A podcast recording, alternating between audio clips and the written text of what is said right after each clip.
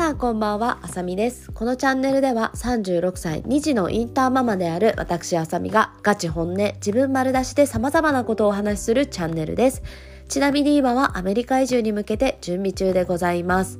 はい、引き続き今日も鼻声で喉の調子もすごく悪いんですけど、はい、懲りずにラジオ撮っていきたいと思います。で、明日ですね、とうとう TOEFL のテストの日なんですよね。そう。いやだからさ、明日 TOEFL ってスピーキングもあるから、ちょっとこの声でスピーキング大丈夫なのだろうかっていうふうに思ってるんですけど、そうなんかスピーキングの途中でめっちゃ咳とか出ちゃったらどうしようっていう心配があるんですけどね。とりあえず明日頑張りたいなと思ってます。でちなみにね今日 TOEFL の模擬試験を自宅で受けてみたんですよね。そしたら、えーと、合計で71点取ったんですよ。そう。で、まあ、71点ってまあさ TOEFLとTOEFLを受けてる人たちっていうか、まあ、大体 TOEFL 受ける人たちって大学とか海外の大学に行きたくて取るっていう方が多いんでそういう海外の大学とかだと80点とか90点とか取っていく方が多いと思うのでそういうのに比べると71点ってまあ別にそんなに高くはないんですけど、まあ、私が最初に目指してるのはもう61点ぐらい、まあ、最低でも61点ぐらい取れてればまあ OK っていうところなので、うん、でまあ私的にはでもまあ目標70点っていうとこだったんでね明日の本番もねそれぐらい取れたら嬉しいなっていうふうに思っております。はいということで今日のトークテーマは、えー我が家で、えーと、今まで勤めてたナニーさんがいたんですけどそのナニーさんにね子供たちが再会した時の話をしていきたいと思います。で、えーと、うちではですね、えーと今、えっと、長男のその息子が生まれて5ヶ月ですね5ヶ月の時から今年の夏までずっと同じねあのフィリピン人のナニーさんが働いてくれてたんですよね。で私はその出産直後まあその子供たちを産んだ時はもう会社をやっていてその会社経営をしていたのでまあ、すっごい忙しかったんですよ。だからその時はね本当に平日、えー、と週5でもう朝から夜までずっともう本当にフルで働いてもらってるっていう感じで、まあ、そのナニーさんがね本当にとても信頼できる方だったのでその方がいなければね本当に子供たちをなんだろうなこうしっかりと預けて、あのこう安心して働くっていうのはできなかったことなのでもう私たちもね本当に家族のようにね彼女のことを思っててすごく大切な人なんですね私たち家族にとって。そうでもちろん子供たちももう本当に赤ちゃんの時から、まあ、息子に関しては5ヶ月の時からだしもう娘に関しては生まれた時からいる存在でもう本当に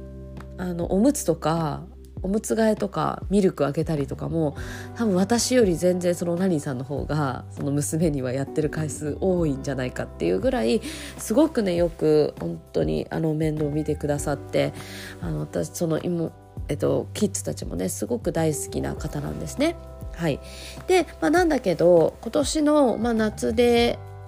夏にねアメリカ移住にする予定だったので、まあ、その今年の夏で、まあ、一旦うちでの、まあ、働くのを終わりにしましょうということにしたんですね。そうなので私はその時にですねあのママ友を私のママ友を何人か紹介して今はそのママ友の家何軒かと、まあ、他の人方の家何軒かっていう感じで働いているんですよ。でそのママ友がですね私のすごい仲のいいママ友がいてその仲のいいママ友のが息子がいるんですけどその私の娘と同い年の息子ちゃんがいてその息子くんの、えーと誕生日パーティーが先日あったんですね。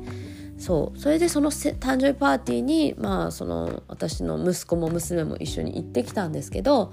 でその誕生日パーティーに行った時にそのうちで働いてくれてたナニーさんがいたんですよ。でその友達のねその私のママ友の息子くんは、えーと、下にね赤ちゃんの男の子の赤ちゃんがいるんですけどその赤ちゃんをねテイクケアする役割というかねそういう感じで、まあ、その当日ね誕生日の手伝いに来てくれてたんですよね。そうなのでまあ私のキッズはですねうんといつぶりが2ヶ月ぶりぐらいかな？にその、まあ、ナニーさんに再会したんですけどその時もう今まですごい本当にめちゃくちゃ仲良かったのにその場で全然話さないんですねでそのナニーさんが話しかけてきてても全然話さなくて私がそのナニーさんと話してても全然話さなくて。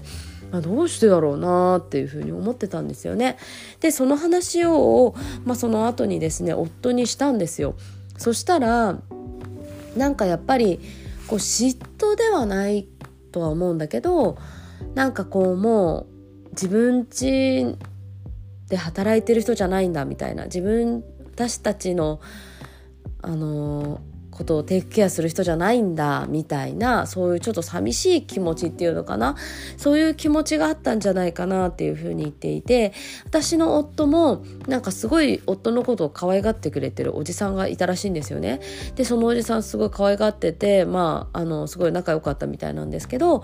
そのおじさんが自分の違うねいとこのことをもうすごい可愛がってる姿を見たんですってでそうした時にあなんかこう自分のことだけじゃないんだこのおじさんが可愛がってるのはみたいな感じで、まあ、そういう嫉妬みたいなそういう気持ちがなんか生まれたらしいんですよねだから多分うちのキッズもそれと同じような気持ちなんじゃないかなって言っててあそれ聞いた時にあなるほどなっていうふうに思いました。はい、で正直ね私もなんかそのなんだろう何て言うかなその別の場所でね会った時なんかちょっと寂しい気持ちになりましたもんね。